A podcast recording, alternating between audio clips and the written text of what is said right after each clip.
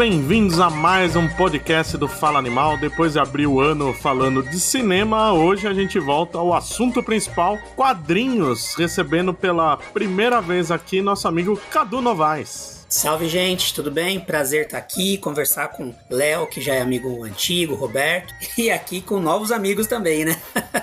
Também de volta aqui, Thiago Brancatelli. Cara, é assim: é Watchman, Cabelo das Trevas, Sandman, Mouse e Calificina Total. Com certeza. Se esse não é seu top 5, você tá errado. e o meu co-apresentador, Roberto II. Antes de a gente gravar esse programa, eu lembrava mais de Carnificina Total pelo jogo do que pelo quadrinho, e eu gostaria que tivesse se mantido assim, mas infelizmente, né? Mas ele, que está aqui com a gente, que eu sei que também detestou esta leitura, Leonardo Vicente, o Bud. É, como já deixamos claro, o assunto da vez é a saga Carnificina Total, que está completando 30 anos. Caralho.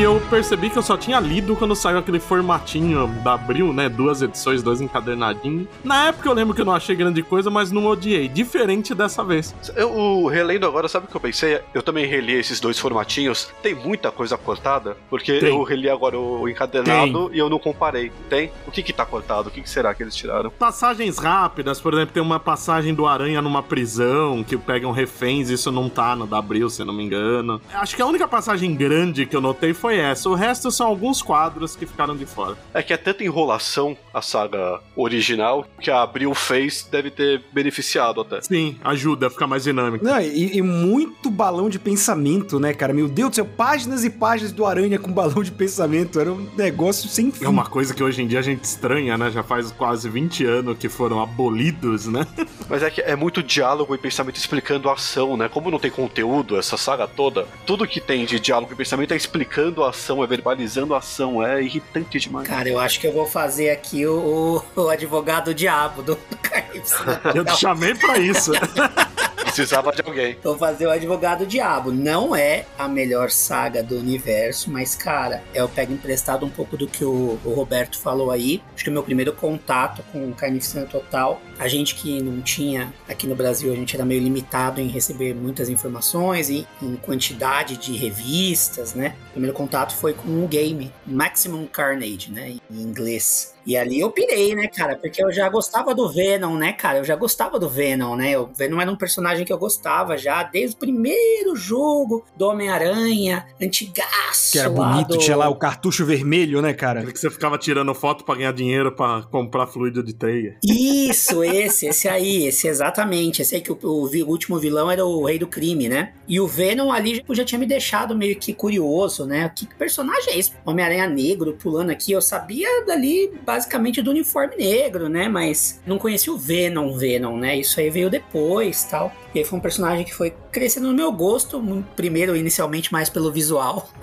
E depois eu até gostei. Teve Protetor Letal, né? Sagas boas, assim. Que eu gosto, muita gente questiona, mas eu gosto. E aí o Carnificina Total foi meio que nessa pegada, assim. Tipo, foi um primeiro contato que eu tive ali, tipo, com uma saga em que. Uma grande saga que envolvesse o Venom, né? Que era um dos personagens que eu gostava bastante. E isso é uma coisa que a molecada hoje pode não saber, mas pelo tempo de defasagem nessa época de publicação do quadrinho original pro Brasil e também da gente não ter tanto hábito de, de gibi, né, dependendo da idade, era muito comum que a gente conhecesse personagem pelo videogame antes do gibi, né? Pois Você é. falou aí do Venom, do Carnificina. Eu lembro, eu conheci o Omega Red antes pelo videogame, Pois dos, é. aqueles Street Fighter vs X-Men, era, era muito Os comum. arcades, né? Era ou videogame ou desenho animado. É, muita coisa aparecia, né? É, Nossa, o desenho animado dos X-Men era um pesadelo, né? A gente, caramba, quem é esse pessoal aparecendo? né?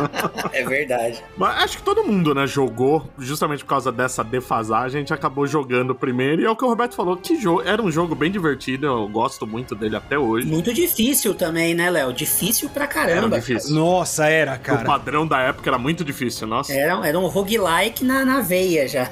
Lendo o gibi, ele, primeiro que ele tem pouco conteúdo de roteiro, já le- lembra um videogame, mas a pegada de aparecer nos personagens aos poucos, tudo é muito fácil de videogame, né?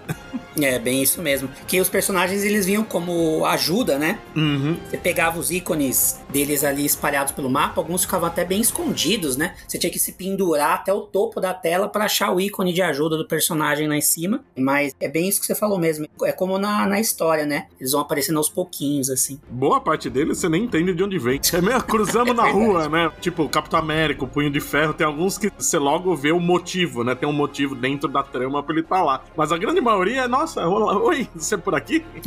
É bem isso mesmo. É o que devia acontecer mais com todo mundo morando em Nova York, né? É um negócio que é bobo, mas na verdade faz mais sentido do que a gente imagina, né? É meio bobo nos vilões, eu acho, que eles vão se aliando de um jeito besta. Mas os heróis, como tem uma motivação igual, faz sentido, né? Vamos salvar as pessoas? Vamos, né? Pra mim é bobo no sentido de tipo, ah, os Vingadores estão ocupados nesse momento. Mas eles mandaram aqui o Capitão América, que é o principal deles. Vocês deviam estar tão ocupados assim, vai. Mas é o padrão, né? Na verdade, eles queriam se livrar do Capitão. Pô, o Capitão tá chatão Esse hoje, vai, velho vai, vai chato, ajudar. né? Falando do passado o tempo todo, não aguento mais. Pô, é, é semana dos veteranos de novo. Lá vai ele falar do Buck, da Segunda Guerra. Anda lá com o Aranha. Tá vendo com aquele no meu tempo que era bom, né? Olha, mas eu sou obrigado a dizer que uma das minhas histórias favoritas dos Vingadores é uma história com um monte de personagem B. Que é meio que eu tinha essa impressão também, que foram jogando. tá? Ninguém queria os caras nos cantos, assim, foram jogando eles tudo num, can, num lugar só e saiu uma, uma história boa, que é aquela última história da saga do Alto Evolucionário. Que Eu eles gosto. juntam só, só os Vingadores que eram meio B ali. É o o, Demolição, a Jocasta. isso, que tinha Jocasta, exatamente. Jocasta, Hércules, Fera, né? Se não me engano, Fera. Falcão. É o Capitão Hulk e o Hércules de primeiro escalão e o resto, meu Deus do céu, né? É, tinha o Fera também, que era me- Metsu X-Men, Metsu Vingadores, né? Mas. Eu gosto dele nos Vingadores, então não vou criticar nunca isso.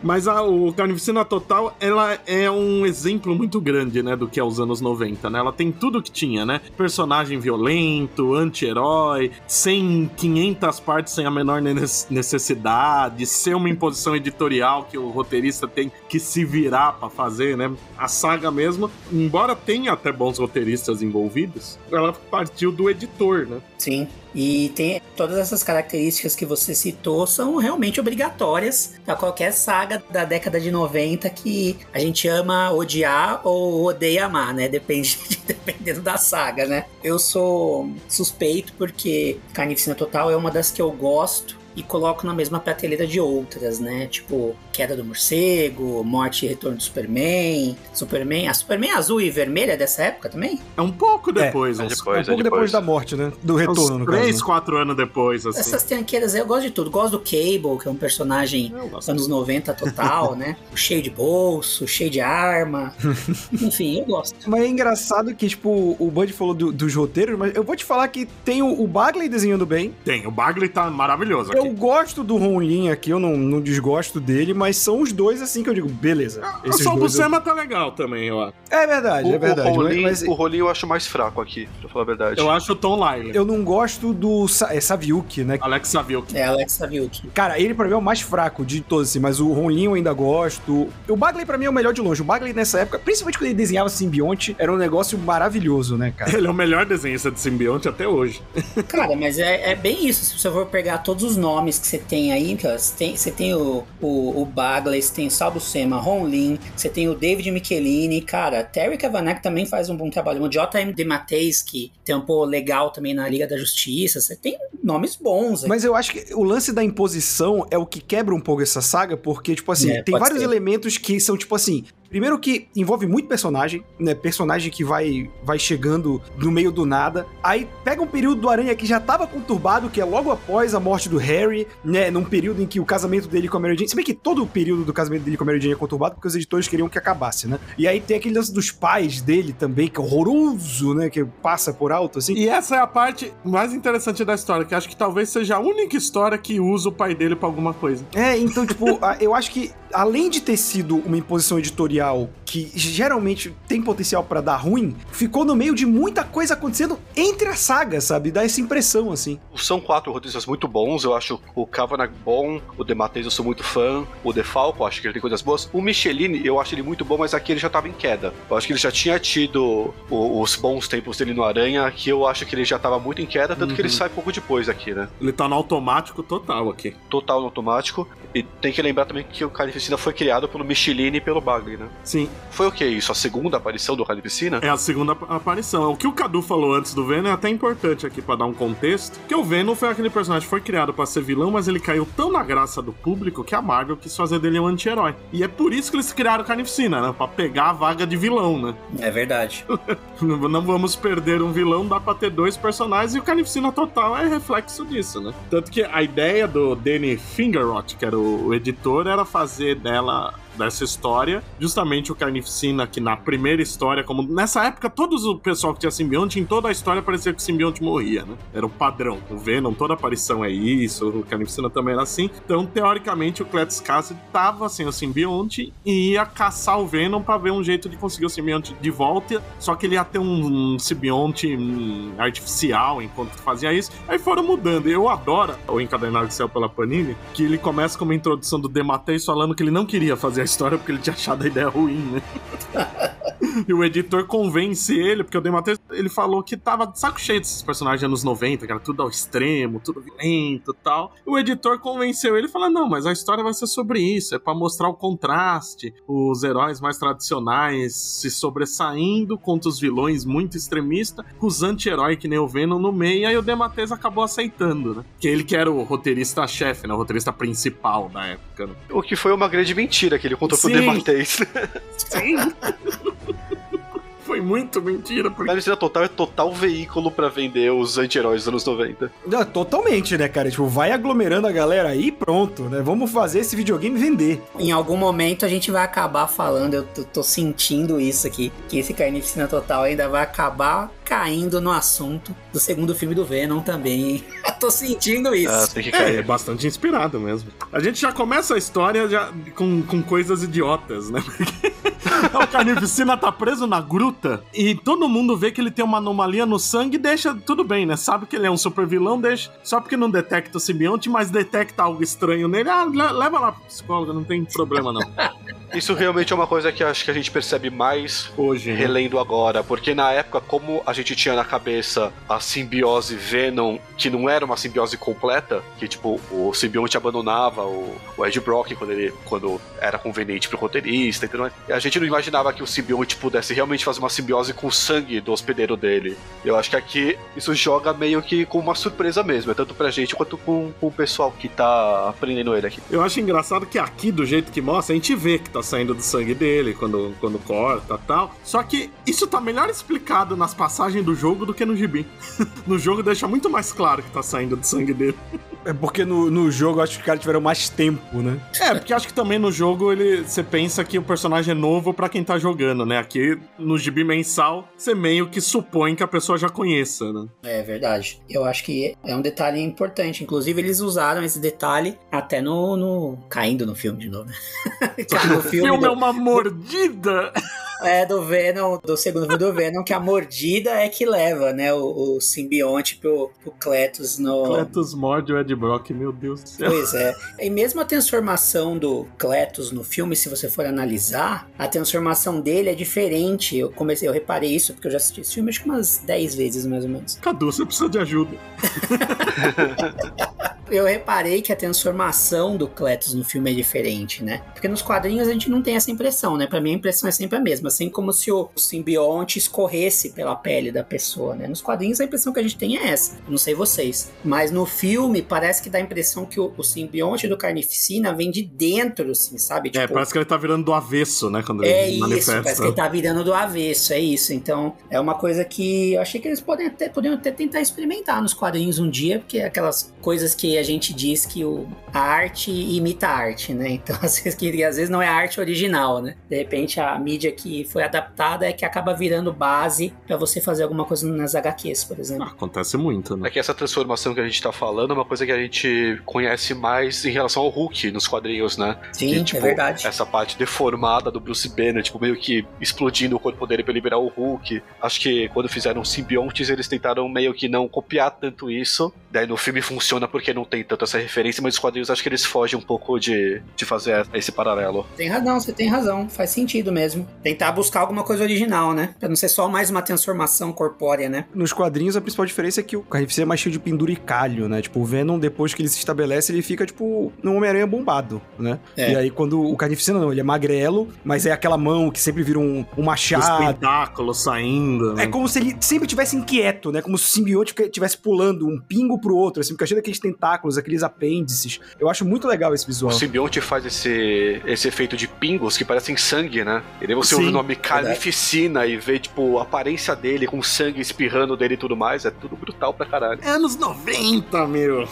A parte do sangue, na verdade, não fica muito claro no começo, mas o- eles vão meio que verbalizar. A gente já falou que eles verbalizam tudo, eles vão verbalizando isso no decorrer da história, né? Ele fala e- que o, na luta dele contra o Venom, ele fez cortes no corpo, que daí o simbionte conseguiu alterar o metabolismo e conseguiu se infiltrar pra criar duplicatas dele mesmo. Dá umas explicações assim. Tiradas da fonte principal dos anos 90, a bunda. Mas- é muito engraçado como eles explicam as coisas dos simbiontes no meio da história. Qualquer coisa vale.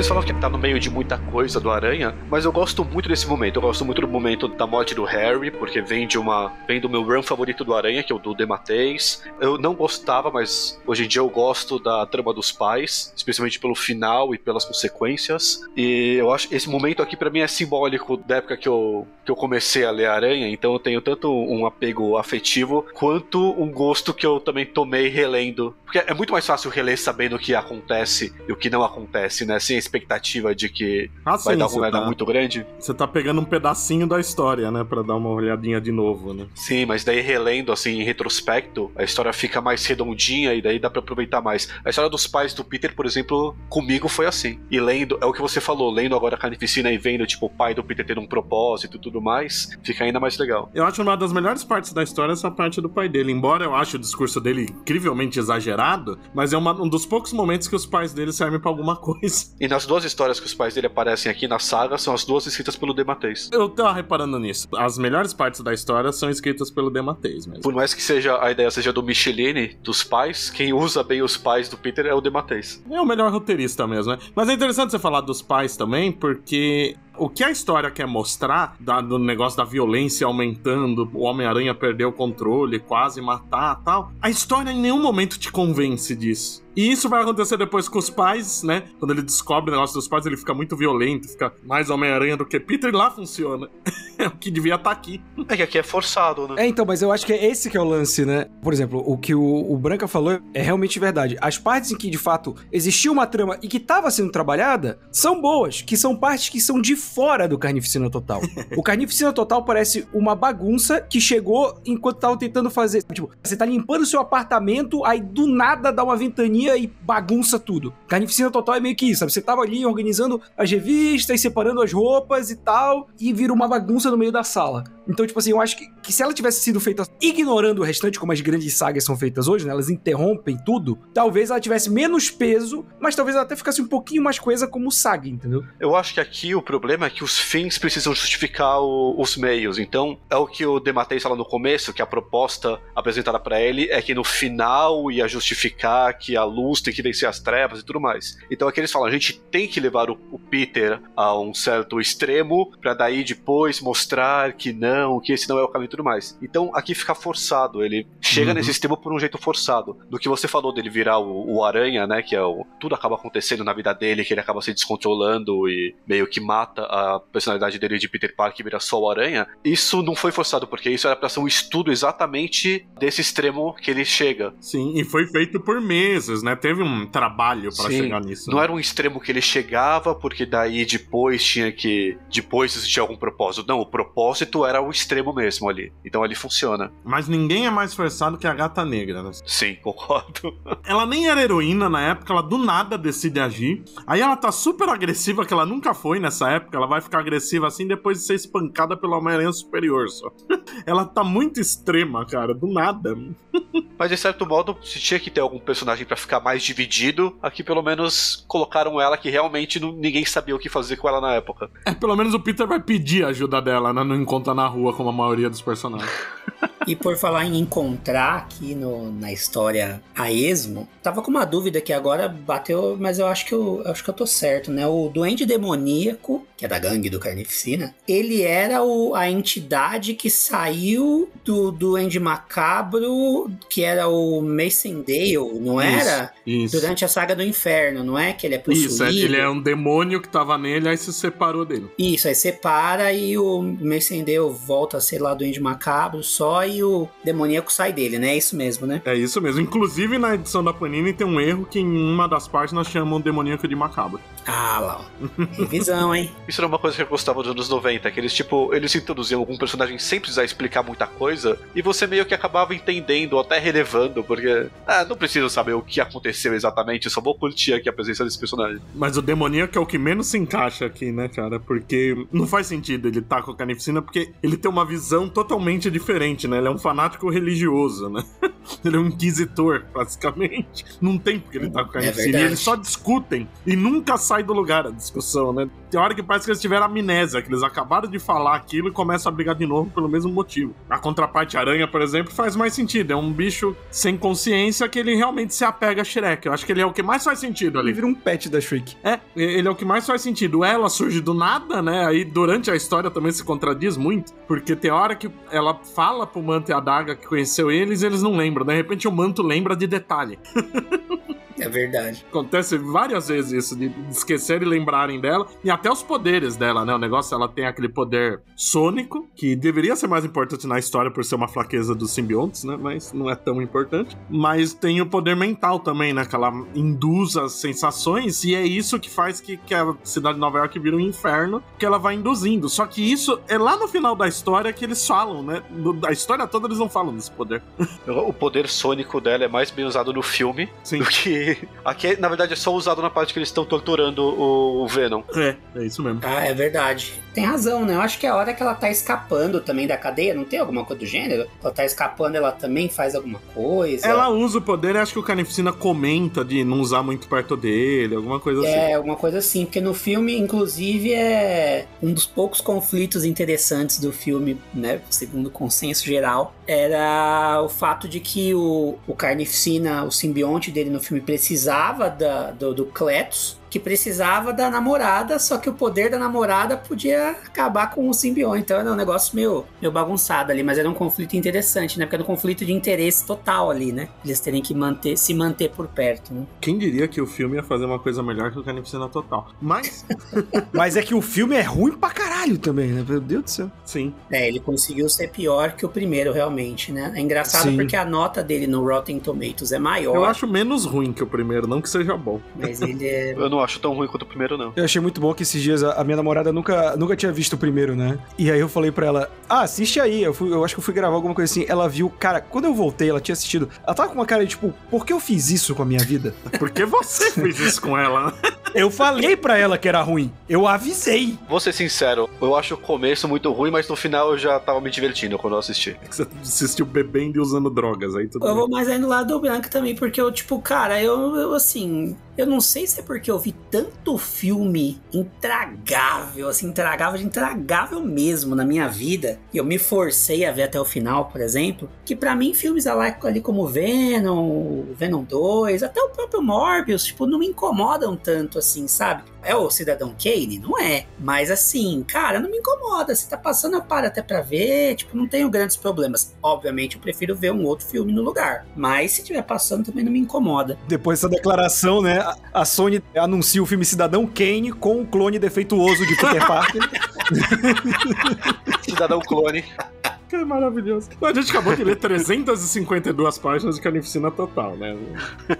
Pois é, eu tô esperando os outros encadernados agora da década de 90, né? Eu nem sei se tem, se a Panini já lançou ou não lançou. Eu vou te falar que um sonho distante meu é que saia no Brasil completo a saga do clone. Eu sei dos problemas, eu queria ter esse Mas isso material. ia vender que nem água, eu acho muito estranho não ter Ia, saído. cara, porque eu acho que é um compromisso muito grande, mas eu acho que a Panini hoje, ela acertou nesse formato de coleção, porque ela, tipo assim, a gente brinca que a Panini queria muito puxar o lombadeiro, né? Mas assim, eu acho que o lombadeiro ele é mais pra coisa de luxo. Pra esse formato capa cartonada, quando a Panini coloca esse saga dos X-Men, saga do Homem-Aranha, saga do, do- do Superman, ela faz esse formato de coleção que a Salvat fazia, com numeração na lombada, que instiga esse lado de coleção a funcionar. Tanto que ela tá publicando coisa que nunca saiu do primeiro encadernado. Liguinha, a Liga do Morrison também, que só publicava sempre o primeiro. Uhum. Ela tá fazendo sagas dos X-Men que não foram publicadas. Eu acho que se a Panini meter um saga do Homem-Aranha, alguma coisa assim, e meter a saga do clone no meio, eu acho que ela consegue, porque são muitos É, volumes. eles vão lançar do Defalco, né? Daqui a 4, Sim. 5 anos eles chegam nessa época. A Panini podia aproveitar que agora vai ter esse Dark Web, que o principal vilão pro Aranha é o Ben Reilly. Podia aproveitar que tá tendo. que saiu agora também a mini do Ben Reilly como Aranha também, mostrando na saga do clone e tudo mais. Então podia aproveitar e relançar a saga do clone pra quem não conhece, porque é muita gente que não conhece, é muita gente que fala da saga do clone sem nunca ter lido, mas só falando Verdade. Mal porque ouve as pessoas falarem da saga do clone. Então, eu acho. É, é um material que merece ser apresentado pra gente que não conhece. Cara, eu gosto de Saga do Clone. Eu acho que ela é defenestrada aí, tipo. Tudo bem, tá, pedra de mim.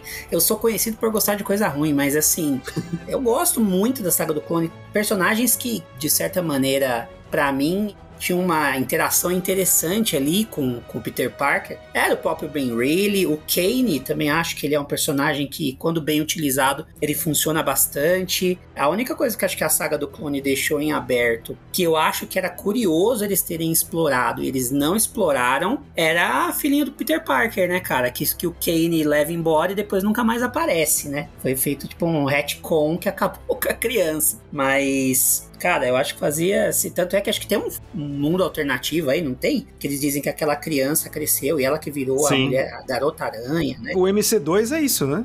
Sim. E eles pegam dessa coisa do Kane mesmo. Tem quando mostra as Sim. origens, mostra o, aí eles resgatando ela do Kane e criando ela. É, exatamente. Mas aí cai nesse problema, né? Que isso Carnificina Total não tem, que é a cada 10 anos os editores ficarem perdidos com o que eles querem fazer da vida do Peter Parker, né? Saga do Clone é bem isso, né? É verdade. Aqui pelo contrário, né? O Roberto até comentou do casamento da Mary Jane, que sempre tá em conflito. Aqui, se você lê ela isolada e não tá lendo o resto, parece que eles enco- encontraram a paz Sim. no final. Você vê a Mary Jane, ah, não, acalmando do desespero dela tal. Parece que tudo entrou nos eixos. Não, é pelo fechamento da saga, né? Sim. O conflito entre ela e o Peter serve pro propósito da saga e ponto. Falando em outra mulher da saga, Shrek, né? Que ela surge do nada e carnificina, meu amor, pão. é, é o- é o romance mais rápido do mundo, É né? engraçado a dinâmica Coringa e Arlequina deles, né? É, é muito do nada, e eles vão adotando os outros vilões que nem filhos. Que no caso da contraparte Aranha faz sentido, mas nos outros, meu Deus. O Carniça é o mais perdido, né? Porque ele chega quase no fim da história, começa a andar com eles do nada, e ele aparece umas três histórias sem falar. E eu fiquei relendo e falei, uai, mas ele falava. Aí de repente ele começa a falar.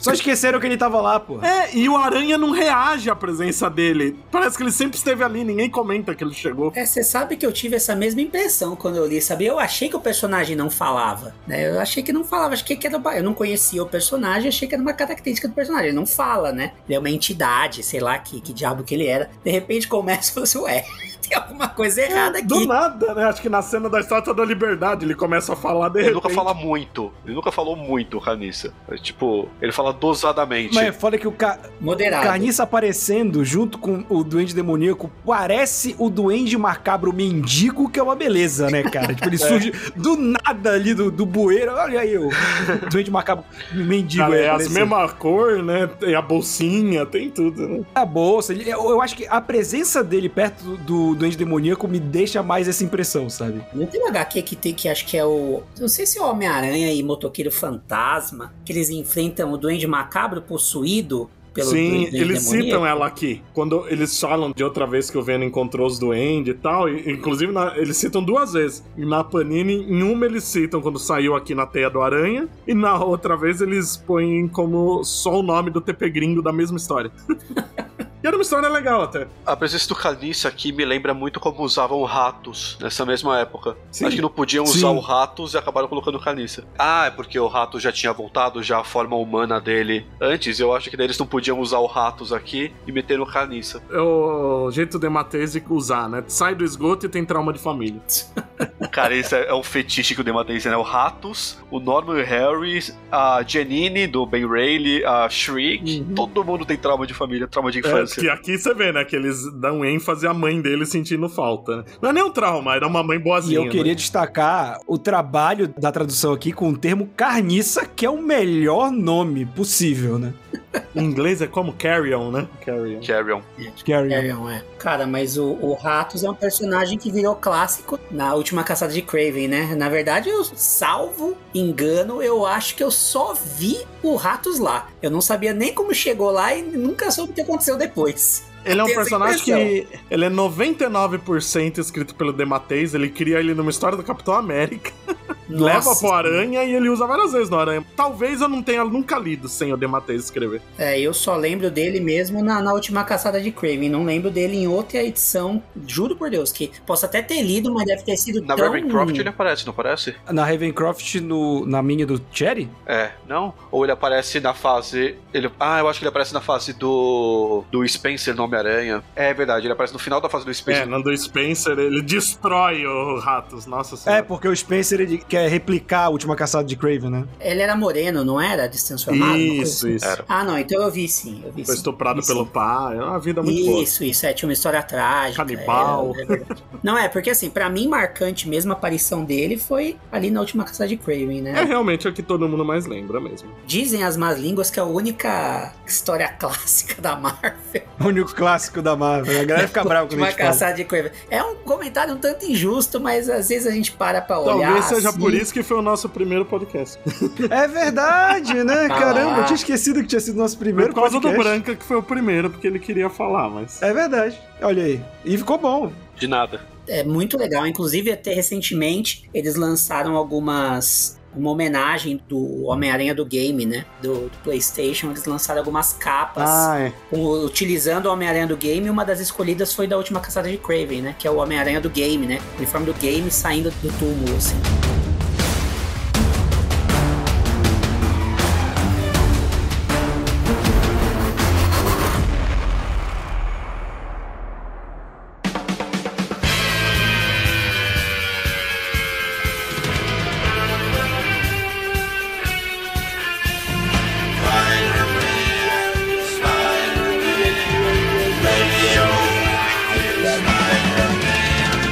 Mas voltando pro Carnificina Total, depois Ah, que, que o Carnificina sai de Ravencroft com a Shrek, são 14 partes espalhadas em 3 meses nos Estados Unidos, né? Inclusive começa com uma revista nova, que era o Spider-Man Unlimited, né? Que era um título trimestral. Começa no- na número 1 e acaba no número 2 desse título. E, cara, é um corre pra cá e pra lá, né? A história. Você vê que não, não desenvolvem as coisas. É ação repetitiva com personagens sendo adicionados. O Carnificina e companhia matando geral, chega os heróis, eles fogem. E só que isso acontece umas 13 vezes, né?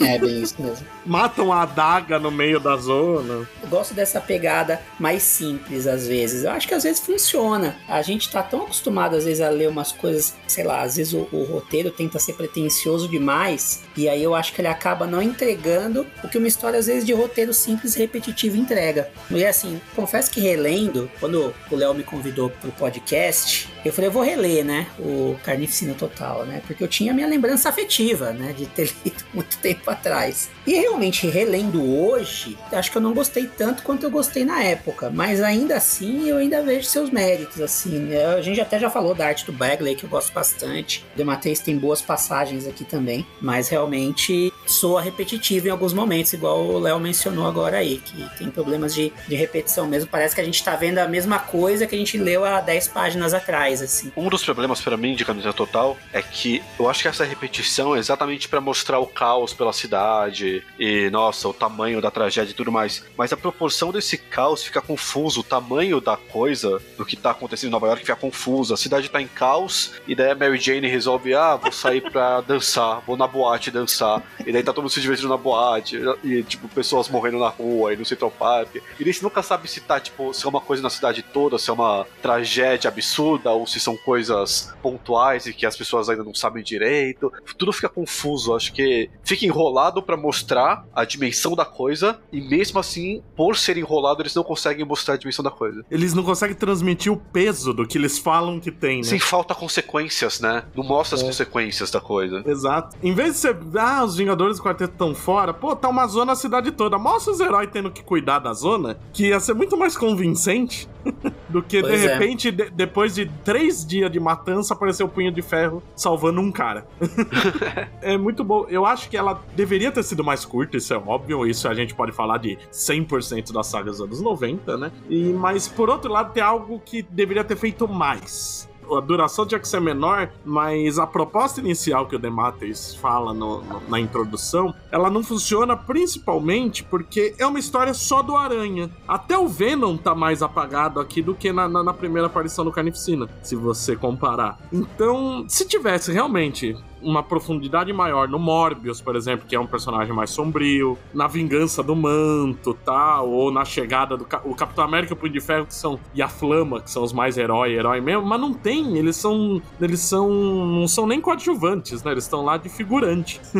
Eu acho que faltou isso. Eu acho que a história ia funcionar muito melhor se realmente tivesse essa essa exploração do que é um herói, um vilão e um anti-herói. Aí daria uma dimensão muito maior pra trama, mesmo se ela fosse mais curta. Eu acho que talvez seja ainda resquício do espírito Guerras Secretas também, né? De tipo, ah, vamos fazer uma saga aqui que apareça bastante personagem, mesmo que às vezes eles não tenham tanta interação, pra gente poder, sei lá, vender boneco, coisas do gênero, assim, sabe? Tipo, vamos fazer aí, ou tinha o videogame também na época, né? Então. É, o videogame um eu acho que já impressão, devia ter contrato pra fazer, né? Porque sai um ele sai menos de um ano depois, né? Exato. Assim, o que o Cadu falou pra mim, em Carnificina Total, me passa muito essa sensação de que é vender boneco, vender... pô- Teve muito pôster dessa saga, né, cara? Muita arte promocional pra vender. Eu acho que tem muito disso Naquela também. arte do Bill 520 até hoje se vende pôster, né? Que é a capa do jogo. Sim. Parece um CD de metal, né? É, mas a Panini desgraçada que anunciou com aquela capa e lançou com uma capa do Ronin.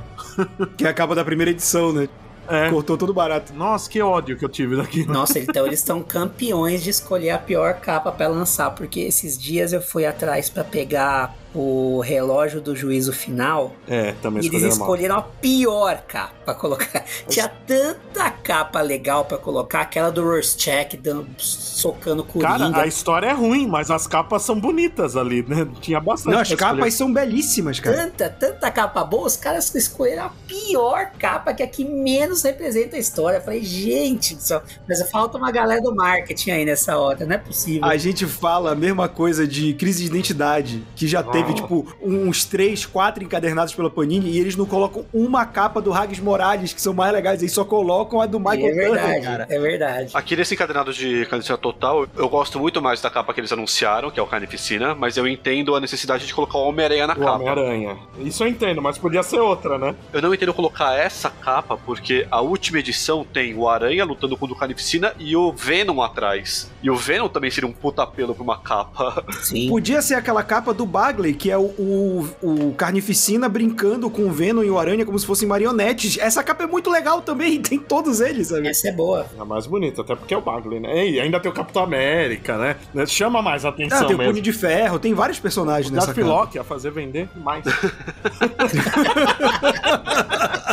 Ia vender pro total de cinco pessoas que são fãs do Deathlock. né? nem quem é. conhece o Deathlock conhece. Você vê o Capitão América vendo esse, ele já conhecia o do futuro, ele nem fala nada. N- Ninguém lembra do Deathlock. Deathlock que acho que apare- apareceu no Agents of S.H.I.E.L.D. Foi Apareceu uma versão dele. Apareceu, né? É que É. tem 30 Deathlock também, né? Pena que não tem nenhuma capa com Nightwatch. Ele é o mais jogado na história, né, cara? Ele aparece do nada, vamos pra porrada! Ih, o Morbius machucou, vamos embora! E não aparece mais. ハハハハ! O pior é que parece que a gente tá brincando, mas é isso mesmo.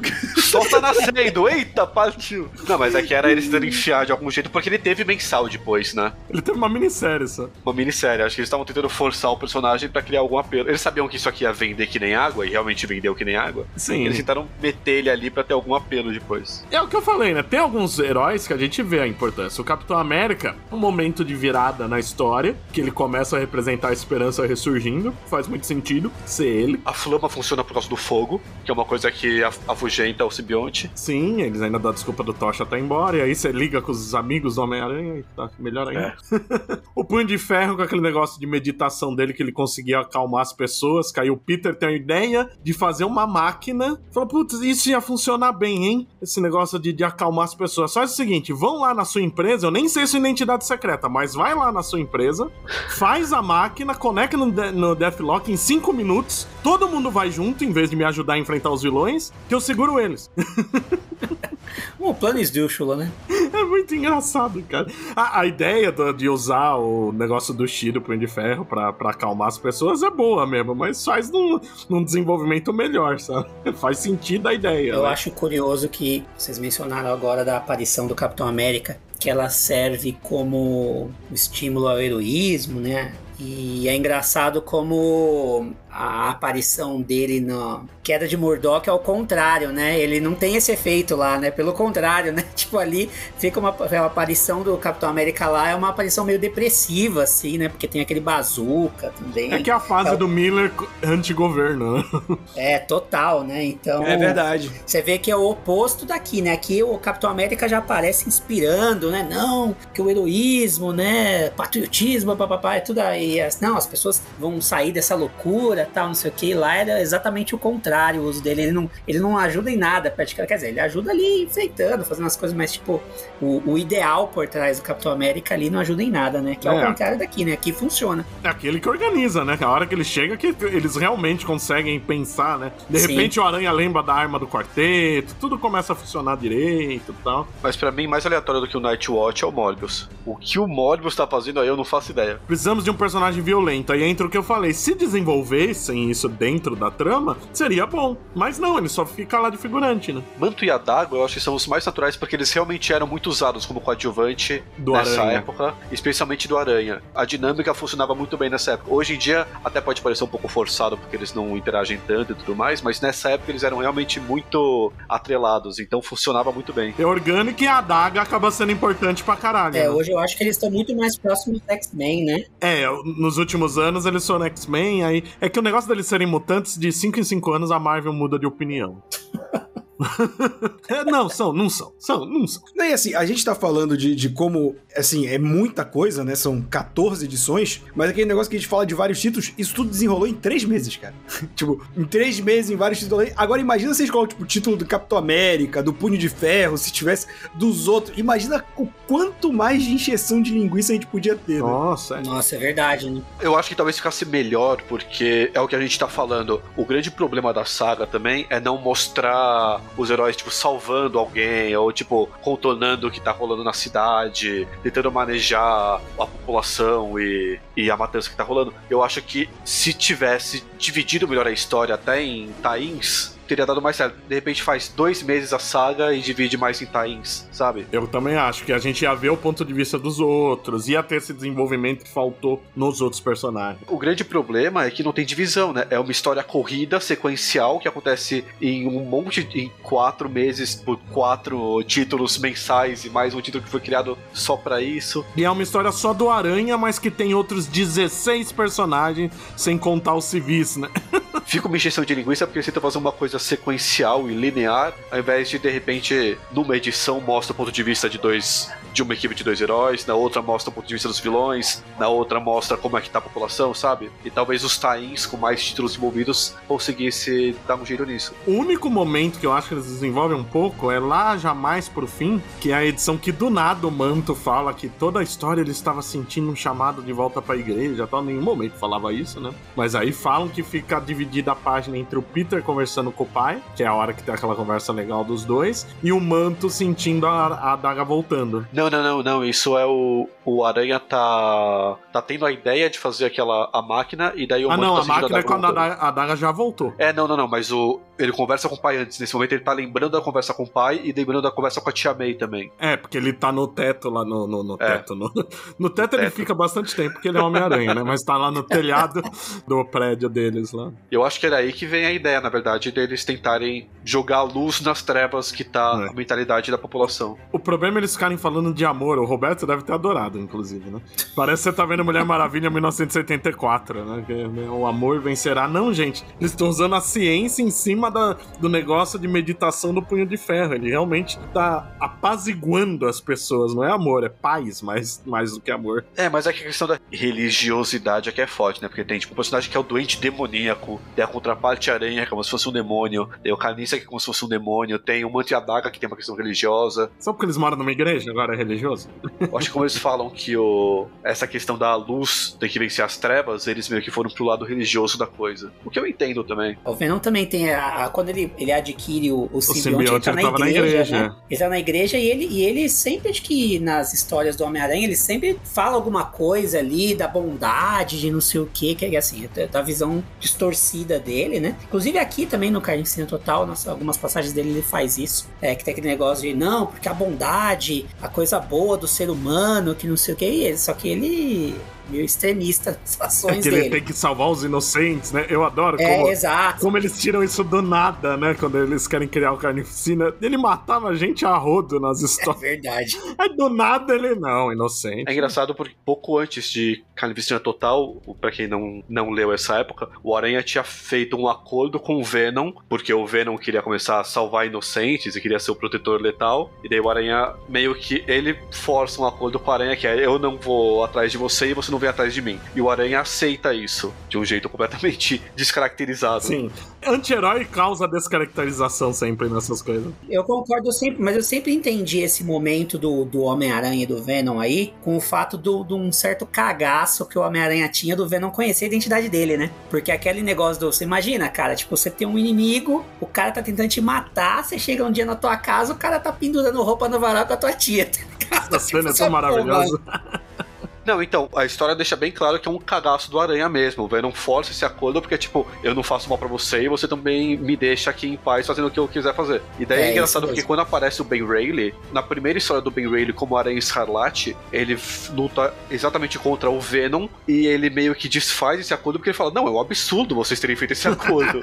como assim o Peter resolveu te deixar em paz se você continuar matando pessoas? Que era muito da cabeça editorial da época. O editorial da Marvel tinha essa preocupação porque tinha descaracterizado muito o Aranha. O Ben Reilly tinha. Eles tinham colocado o Ben Reilly exatamente raiz, por causa né, disso, eles, é. Né? Era pra ter um Aranha mais leve, mesmo com o passado completamente pesado do Ben Reilly, era pra ser um Aranha mais leve. Era para retomar essa ética do personagem, né? Então, os editores meio que falam pro Ben Reilly meio que dar um dedo no meio pro que o Peter fez e desfaz todo acordo com o Mas vou dizer que esse começo do Venom anti-herói em São Francisco, a primeira mini, o Protetor Letal, é legal pra caramba. Eu gosto. Eu queria. Será que fez sucesso na época? Fez, porque ele ficou tendo minisséries uma atrás da outra por uns 5 anos. Ele não chegou a ter mensal. Era mini uma atrás da outra. Teve uma fase grande, né, de... Na verdade, assim, a popularidade dele começou realmente ali como vilão, tanto é que ele ganhou, assim, eles acho que pararam para pensar e falaram assim, meu, a gente precisa fazer alguma coisa a mais com esse personagem, pensando claramente em grana, né? A gente precisa fazer alguma coisa a mais com esse personagem aqui, porque ele meio que caiu nas graças do povo aqui, né? E aí, tipo, não dá para você fazer uma edição, tipo, sei lá, só com o cara sendo vilão, né? Tipo, não dá, cara, tem que fazer isso. Não é aceitável. Ainda veio na. Depois que teve essa esteira do, do anti-herói e tal, não sei o que, aproveitaram essa onda.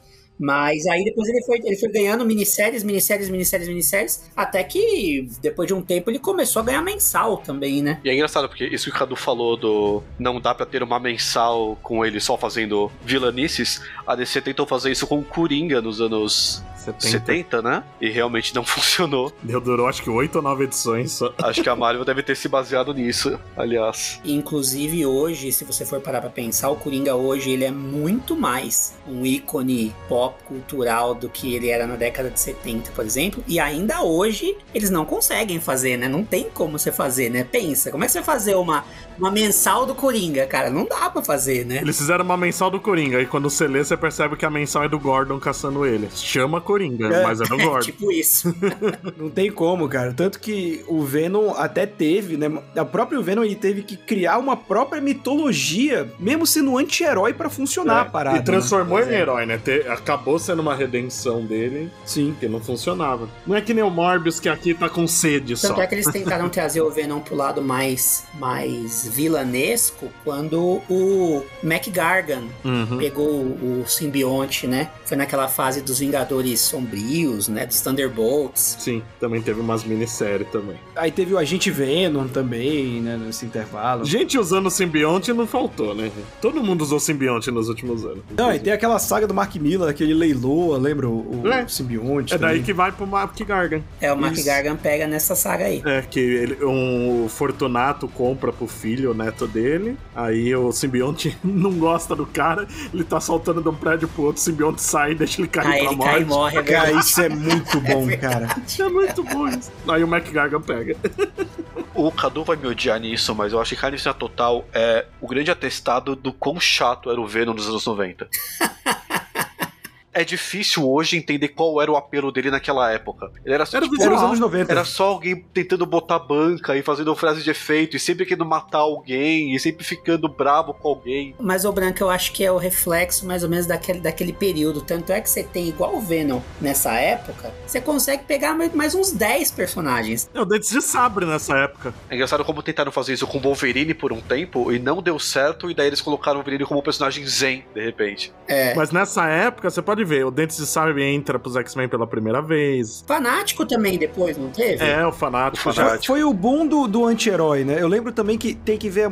É por isso que eu, tipo, eu sempre analiso também um pouco o quadrinho pelo contexto que ele sai, porque eu acho que, que é até meio errado analisar sem isso, né? Tipo, Sim. ah, quando você lê um encadernado é legal. É, mas quando eu Sim. lia mensal e eu tinha que ler 75 edições no mês, era uma merda, sabe? Então, tipo, eu lembro que o, o Fernando Caruso, que já gravou com a gente no, no Mansão N, ele tava participando de um, de um Melhores do Mundo, e ele falou assim, que ele gosta muito do Venom, porque ele fala que o Venom foi um personagem que ele trouxe uma dificuldade pro Aranha, que meio que na época ele tava meio levando a vida na flauta, sabe? E aí aparece o Venom, que é um cara que tem uma ligação pessoal com ele, sabe? Um inimigo pessoal de ódio, né? Ele surge de, um- de um ódio mútuo do simbionte com, com o Ed Brock. Ele não ativa o, o sentido aranha. Então ele é muito massa velho, mas vale lembrar também que ele é um dos primeiros desse massa velho antes da explosão dos anos 90. Então eu acho que ele, É. ele meio que sai intocado como esse ícone Até ainda. porque é anos 80 que ele surge ainda, né? Ele- Ele é precursor disso. É, então, né? aí eu acho que depois ele satura. Mas quando ele surge, e ainda esse período inicial dos anos 90, ele tá na crista da onda, cara. Mas você falou uma coisa interessante aí, porque o, o negócio é que ele era o grande vilão. Quando ele surge, é um período que o Norman tá morto há um tempão, o Harry tá bonzinho, tentando ser um Duende Verde herói, o Duende Macabro já tinha sumido, quase que sumido completamente, o Aranha não tinha um grande vilão naquele momento. É verdade. Aí o Venom vem tomar esse lugar, né? Mas eu concordo, o personagem cansa porque é sempre a mesma história, porque ele não é o, o Duende, ele odeia o Peter, mas ele começa como um criminoso comum, tem o negócio todo da família tal. O Venom não, a única missão dele é matar o Aranha, ele não tem outra coisa na- nos primeiros anos, né? Então toda a história era quase que a mesma de novo, né? É bem isso mesmo. E aquela cena que eu mencionei antes do Ed Brock pendurando roupa no varal com a Tia May, ela realmente acontece, né? Não era brincadeira, né? Realmente tem essa cena no- no- numa das histórias, Essa né? cena é boa. É ele pendurando roupa no varal com a, com a Tia May. E o quando o Peter chega, fica desesperado. A tia May, nossa, é seu amigo fotógrafo, tão bonzinho me ajudando.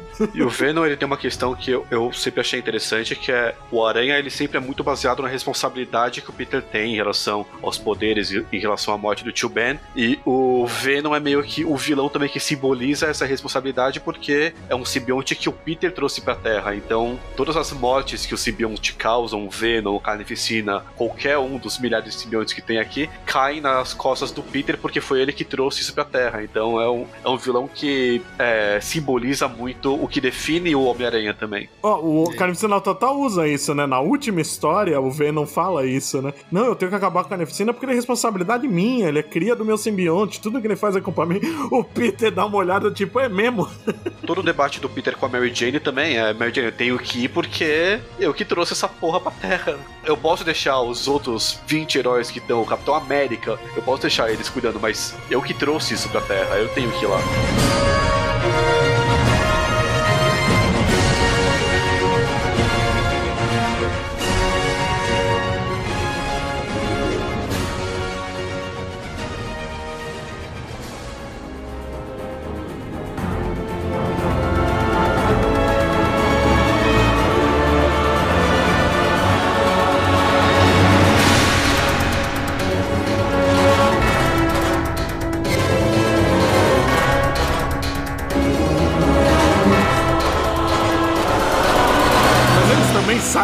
Da história os outros, né? Tem uma parte, é logo no começo, que eles estão num prédio, aí pega fogo, começa a cair, o Peter fica pra salvar o Venom e a Gata Negra. E aí é uma das muitos erros de continuidade desse negócio de ficar mudando a equipe criativa de uma revista pra outra, que acaba a história com a Gata Negra desmaiada e soterrada. Aí na outra história, a Gata Negra tá consciente, com uma cara de brava da porra, e tem umas madeirinhas lá que tem todo o espaço do mundo pra ela sair sozinha e ela não sai. É maravilhoso. Aí mais pra frente na história tem uma hora que ela desiste. Porque ela se encheu o saco, ela volta pra casa. Aí na outra história, ela tá com o braço quebrado. Nunca falaram que o braço dela quebrou. Aí depois na outra já não tá mais. Ela fala que ela tá saindo porque ela tá machucada. É, mas não tá com nada quebrado, bicho. É muito engraçado. Meter o atestado ali, né? Meteu o atestado. Tem a cena do da, Shrek, da Shrek também, quando ela controla todo mundo e manda a população pra cima dos heróis. Acaba a história com todos os heróis cercados. E aí, na outra história, é todo mundo lá na casa da Liz vendo pela TV. O Capitão América tá dando entrevista na TV. Eles estavam cercados ele tá dando declaração na TV de repente. Tem umas coisinhas assim muito irritantes. O Peter passa a saga toda fudido, né? Ele quebrou umas costelas e tal. Só que a cena que eles estão na mansão dos Vingadores, ele fala que o equipamento dos Vingadores curou ele. Depois é esquecido. Também. Ele quebra a costela umas 3, 4 vezes nessa saga, tranquilamente, assim. É, o pior que é. Mas tem muito da- dessas falhazinhas. E o, o Roberto, você falou agora uma coisa que eu quase deixei passar. É, fazia muito tempo que eu não li uma história do Aranha pela Panini. E me incomodou muito ler Sentido Aranha. Pra mim sempre foi sentido de aranha. Sentido aranha é coisa dos desenhos, que sempre dublou errado. Cara, pra mim sempre foi sentido aranha. Nossa, eu li a vida toda como sentido de aranha. Eu acho que sentido de aranha, era nas revistas mais antigas, era sentido É, de é, aranha. faz mesmo. muito tempo que eu não pego um gibi dele pela Panini, eu não sei quando isso mudou. Porque no início era. Cara, eu acho que tem mais de 20 anos que é sentido aranha, cara. Na tradução literal seria, né? Spider Sense, né? É. Com hífen ainda, né? Mas, mas aqui, por um bom tempo, eles traduzindo como sentido de aranha. É, eu lembro que até o começo da fase de Straczynski ainda era assim. Depois eu não, não sei porque eu não acompanhei. Mas tem vários errozinhos, assim. Logo na primeira história, eles falam que o, o cara. Não, não exatamente erros. Às vezes pode ser que mudou a tradução oficial de algumas coisas, alguns são erros mesmo. Um que eu fico na dúvida no começo, que eles falam que o Carnificina antes estava na gruta, né? A prisão pra supercriminosos, que aqui ela tá como caixa forte, traduziram ao pé da letra, Vault. Ah, mudou então. Mas Será que mudou mesmo, de verdade? Ou... É, eu- Foi essa eu achei bem estranho. Que a Gruta é um que eu nunca tinha lido diferente. E o, quando falam da contraparte aranha, primeiro falam das Guerras Infinitas. Só que as Guerras É. Infinitas é uma saga atual. Foi na Guerra Infinita no, no singular. E depois eles citam de novo, por causa do, do prédio do quarteto que explodiu, que foi na mesma saga, e nessa eles põem certo. Tem vários errozinhos assim. Isso tem acontecido bastante, né? Não é nem exclusividade de uma ou outra editora também, né? Sim. Pego vários palavras trocadas, às vezes acho que deve passar, né? Acho que como aumentou muito, né, a quantidade de, de títulos saindo, né? Não sei se o pessoal, pessoal- tá, o povo tá com uma dificuldade de dar conta, assim, mas... O pessoal precisa de uma bíblia de traduções, né? Pra, É, pra então, consultar. né? exatamente, porque, porque ainda pega gente que, tipo, lê, sei lá, quadrinhos há 30 anos, né, cara? A gente. A gente é, é atento a certas coisas, né? Então. Fica difícil deixar ignorar. Justificando a parte que o Bud não gostou, aqui a gata negra, quando ela desiste, ela fala que ela tá cansada de ser saco de pancada. Ela realmente foi muito espancada nesse momento. E ela fala: tô indo pra casa pra me recuperar e pensar se isso vale a pena. E daí, quando mostra ela em casa, ela tá enfaixada. É, fala que ela quebrou o braço, né? Não, mas ela não vai falar: quebrei o braço, vou pra casa. É, Ué. o Bud também quer, né, que mo não mostra a A gente, fratura a, exposta gente, aí. a gente tá falando que tudo aqui é verbalizado e você tá reclamando que não é mais verbalizado. Eu, eu tô esperando pela fratura exposta.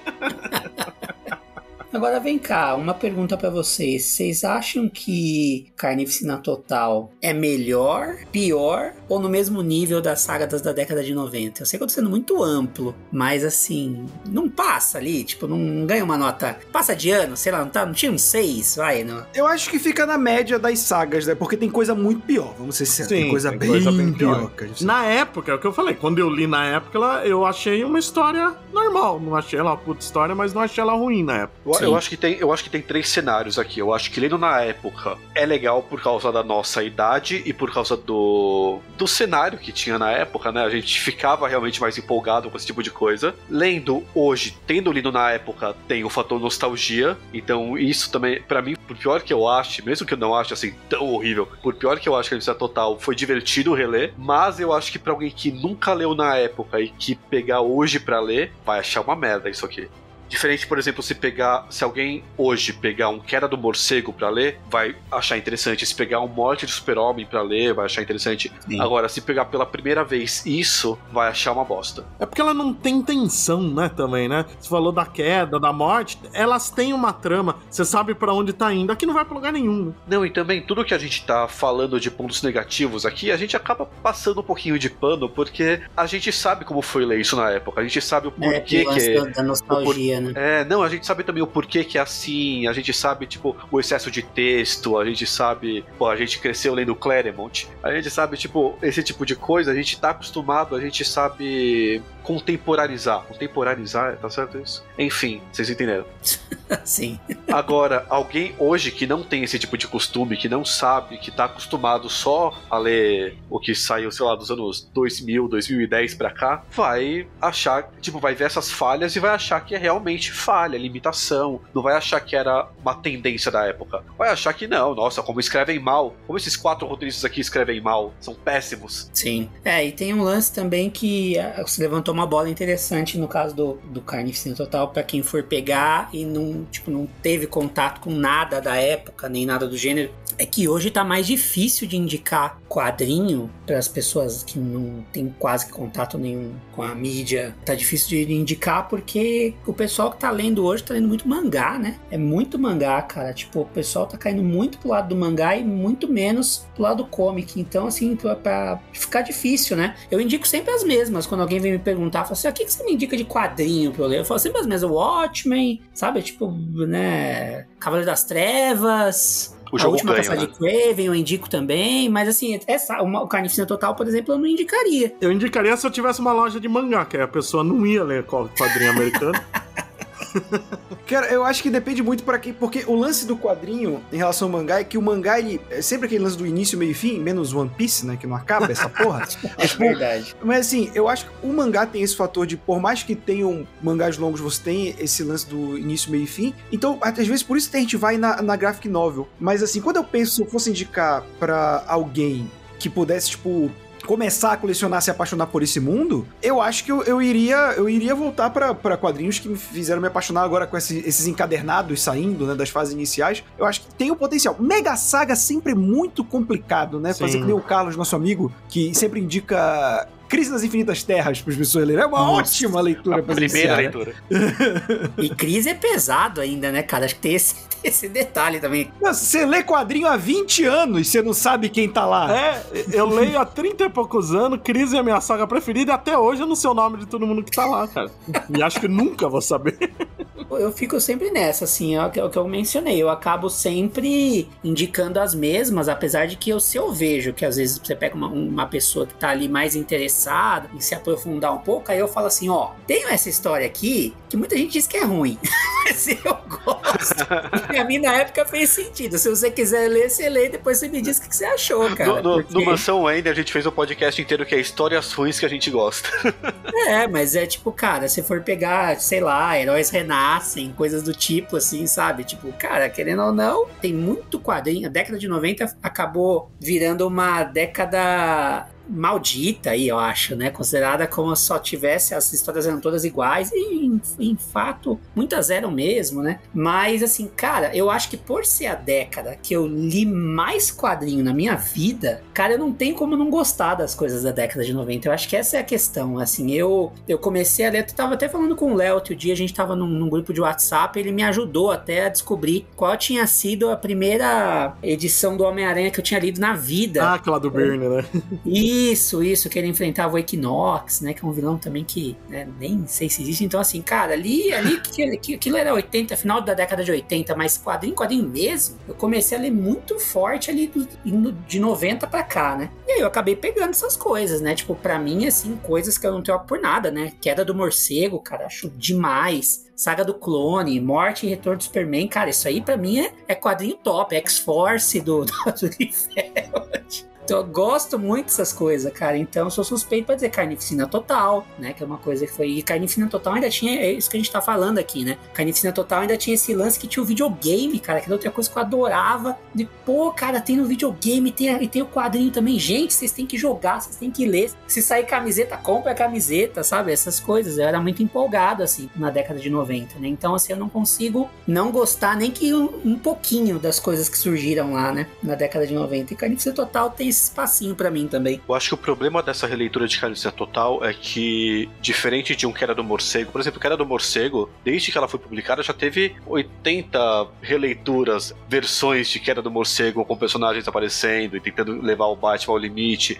Isso é meio que uma coisa eterna. Se for pegar Morte Super-Homem também, o, o, heroísmo que existe na história é eterno. Aqui, o que Carnificina Total tenta focar é exatamente no que não sobreviveu dos anos 90 para cá, que é o Venom com essa atitude, o Carnificina com essa atitude, personagens sombrios e anti-heróicos e violentos e tudo mais. Pega exatamente aquilo que não sobreviveu ao teste do tempo. Tanto que o Venom hoje em dia, para ele ter o apelo que ele tem, ele foi completamente reestruturado. É, isso é verdade. Então, acho que o grande problema aqui é que, diferente das outras histórias dos anos 90, que celebram coisas que são atemporais, o que é celebrado em Carnificina Total é exatamente aquilo que não sobreviveu ao teste do tempo. Ele é um produto do seu tempo mesmo. É, um produto muito é. limitado ao seu tempo. Do pior do seu tempo, né, digamos assim. A essência, né, daquele tempo. Eu acho que é uma leitura que talvez seja muito legal para quem pega hoje, alguém começa a ler Homem-Aranha e começa a ler coisas desde os anos 60, 70, 80, vai passando fase a fase, pega o surgimento do Venom, pega o Carnificina e tudo mais, e daí chega aqui já com essa bagagem, aí o cara vai se divertir, o cara vai estar tá já no, no clima da coisa. É, eu acho que ela funciona bem como uma mostra do Aranha dos anos 90, porque a gente brinca que ela tem 14 partes, mas comparada aos arcos dessa época, ela é curta, né? Ela acaba sendo uma mostra fechadinha que você lê um encadernado. As outras sagas dessa época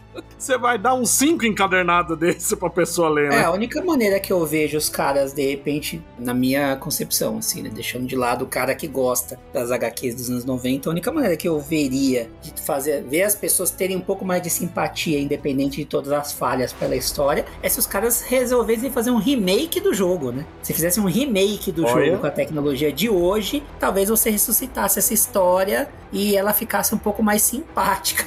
Mas só se eu pudesse jogar com o Nightwatch. Porra, aí sim. Bom, o Venom vai estar tá no próximo Homem-Aranha, né? Já é um começo. Aí, ó. Já, ó, ó o ciclo repetindo com os jogos com o Venom. É verdade.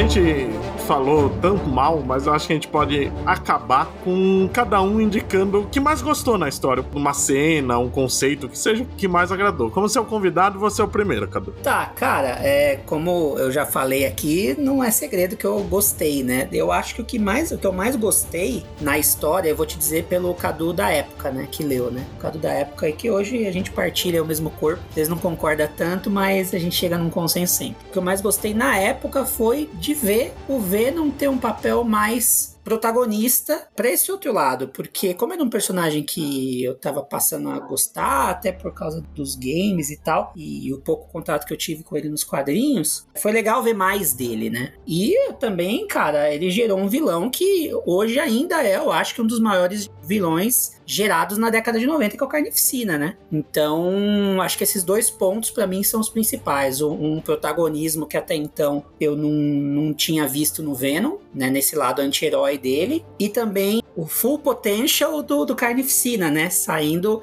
fazendo aquele papel de vilão que era pra ter sido do Venom, mas, enfim, acho que eu destacaria esses dois pontos. E você, Branco? Pra mim, o que resultou de melhor disso é o filme Venom 2. Assistam. O simbionte agora é outro.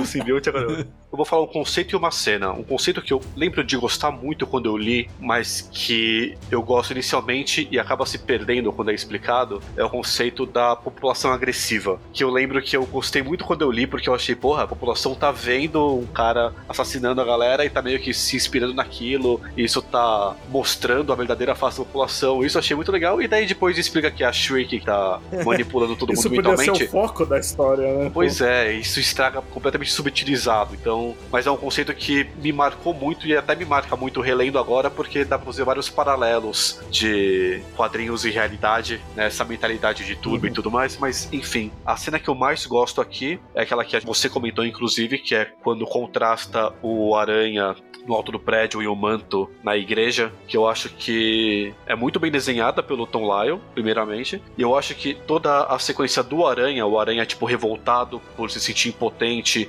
e lembrando do pai dele falando que o, o mundo é um lugar horrível e que as pessoas são más, ele quase aceitando aquilo, quase abraçando aquela mentalidade. E daí ele lembra da Tia May falando: as pessoas são boas, a verdade tá no seu coração, você tem que escutar o seu coração e tudo mais. E ele percebe que essa é a resposta, que esse é o caminho que ele tem que seguir. Eu gosto muito dessa sequência toda. São duas páginas só. Pra mim, Carnificina Total podia ser só essas duas páginas, já teria ótimo. e eu lembro que me marcou muito quando eu li, porque isso meio que definiu muito do que o Aranha era importante pra mim naquela época. E relendo hoje também é uma coisa que me traz muitas memórias e eu percebo que, diferente do Venom, diferente do Carnificina, diferente dos anti-heróis, isso é uma coisa que resistiu ao teste do tempo. Que já era antigo aí e continua em vigor, né? E Roberto, você? Cara, eu vou te falar que, puxando o pequeno Robertinho lá dos anos 90, o que eu gosto, puta, eu adorava o Carnificina, cara. Porque eu já gostava do Venom. E a criança, o bom da criança é isso, que a criança não tem limite. Porque é o Venom, assim, tipo, o Venom já é massa velho. O que, que a gente pode fazer? A gente pode fazer um Venom mais massa velho, mais maluco, mais assassino. E eu achava, eu acho o visual do Carnificina bonito pra caralho O até visual é hoje. bonito. Eu tô soltando até fogos, na minha opinião. Mas, tipo,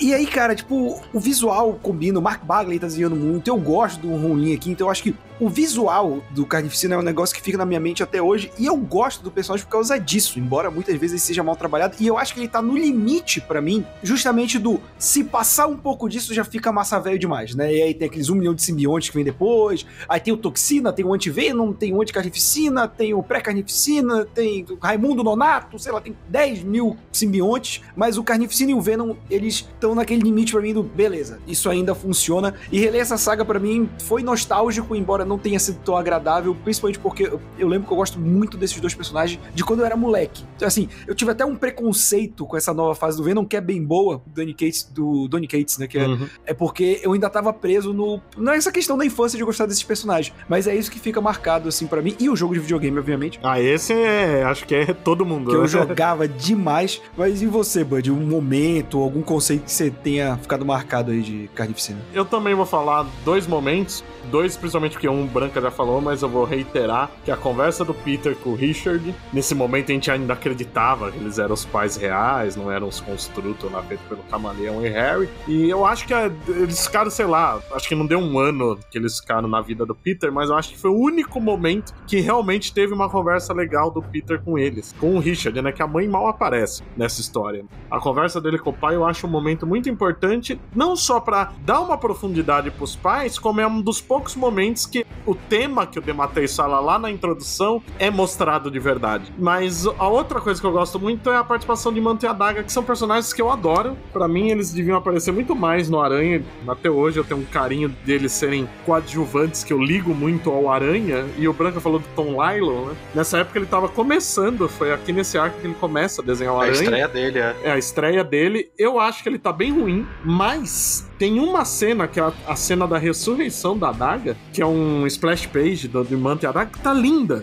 E dá a impressão que ele tá homenageando o Rick Leonard, que era o desenhista da revista mensal antiga da dupla. Que parece muito o traço do Rick Leonard ali. E eu acho uma das imagens mais bonitas da história. Se for procurar uma imagem pra representar a dupla, tem que ser essa, né? É, é linda demais, é muito bonito. É muito bonito. E eu gosto como os dois, de todos esses 10 heróis que vêm ajudar o Aranha, são os dois que têm um pouco mais de desenvolvimento. Não é também satisfatório, mas é muito mais do que os outros. Eu adoro personagem série Z, né? Aqueles personagens que ninguém lembra que existe. Então eu fiquei feliz de ver eles tendo destaque aqui. Fiquei feliz primeiro vendo no jogo, que o, o manto aparecia, ficava a tela escura.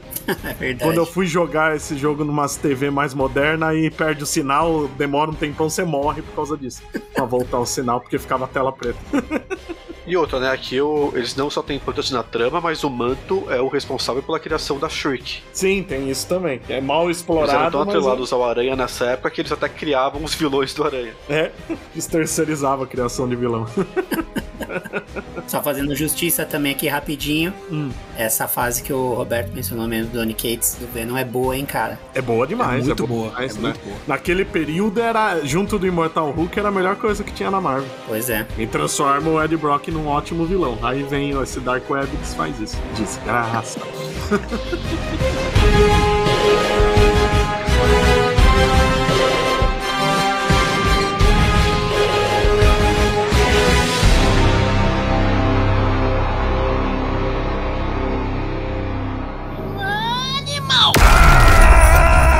Bom, pra finalizar, vamos deixar nosso jabás. Cadu, onde o pessoal te encontra nas redes sociais, YouTube, tudo mais? Vamos lá. Hoje tá me encontrando em muito lugar. Hoje sou repórter no Metrópolis da TV Cultura. Então, quem quiser ver minhas matérias variadas sobre cinema. Quadrinhos ainda não rolou, mas vai rolar, né? Cinemas, games e afins e quadrinhos em, em breve. Tem no Metrópolis na TV Cultura, todo dia por volta de 7h15, 7h20 da noite. Tem também o meu canal do YouTube, que é o Cadu Novaes BR, ali mais focado em games. É, hoje eu também disponibilizo esse conteúdo no Portal Terra, uma parceria com eles lá, que tô na vertical de games deles, o Game On. E as redes sociais, no arroba Cadu Novaes BR no Instagram, Facebook Cadu Novaes, tá? Estamos nas redes aí, né? Tentando divulgar a cultura pop sempre com a justiça que ela merece, né? Opa, é bom. Fala logo de quadrinho. Saudade de reunir a turma na Comics pra ficar falando. Tô tentando, cara, tô tentando, porque já sugeri ali uns temas de quadrinhos e infelizmente por escala, quando foi fazer a gravação não era eu que, que Ah. estava disponível para fazer, mas em breve vai, vai rolar, vai rolar. É o lado bom de ter tanto filme, né? Assunto não falta, né? Pra tentar Pois encaixar. é, eu tava finalizando agora, um pouco antes de eu, de eu entrar aqui no podcast pra conversar com vocês. Eu tava finalizando uma entrevista que eu fiz com o John Kasdan, que é roteirista e produtor da série do Willow, né? Que tá no Uhum. Disney Plus lá. E teve um fato curioso, até só pra vocês me permitem falar rapidinho aqui, Claro. que foi curioso que eu descobri ali no meio da entrevista, descobri que ele foi o roteirista de Solo, uma aventura Star Wars. Olha só. E aí ele. que- Porque eu perguntei exatamente porque se ele tinha conversado com o George Lucas, né? Porque o Willow é do George Lucas também, né? Uhum. E aí ele falou: Ah, não, sim, uma vez eu tava no set de solo e o George Lucas foi conversar comigo. Então eu falei, solo? Eu falei, meu, aí eu fui atrás e, cara, o cara é roteirista do solo, cara. Você virou pra ele e perguntou por quê, né? Ah, o problema ali não era o roteiro, vai. São os, os Você protagonistas. sabe que eu nem, eu nem desgosto tanto do solo quanto a maior parte das pessoas desgostam. É, eu não até um- odeio ele, mas é que o ator é ruim demais. É, não, o protagonista ele deixa a desejar. Eu acho que a única coisa que eu realmente acho uma merda de solo é o nome solo. A, a ideia ali do Vitor a Andolini do idiota. Poderoso Chefão foi uma A merda. cena é idiota. É verdade. Essa cena é imbecil. Enfim, é isso. E você, Branca, seu jabá? Ah, eu só queria agradecer pelo convite, por me chamar sempre aqui pra reler histórias tão boas e recompensatórias quanto Carnificina Total.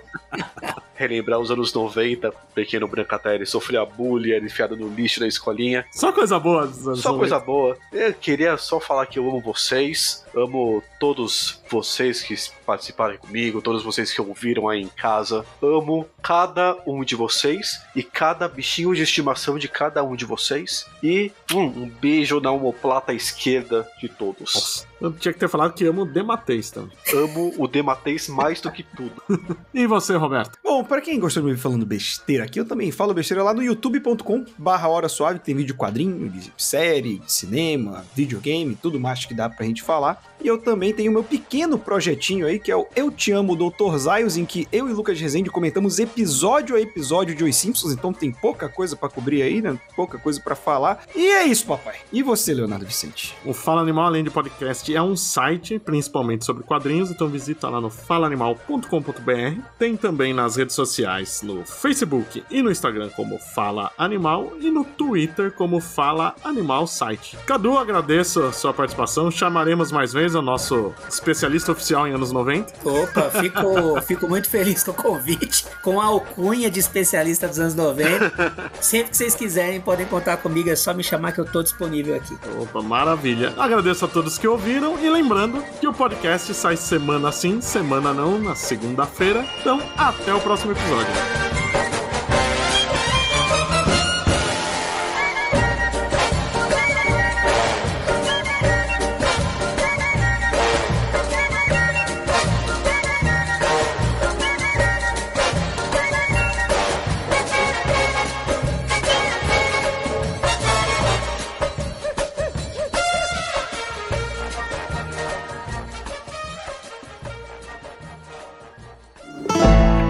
Programa editado por Pancera Áudio.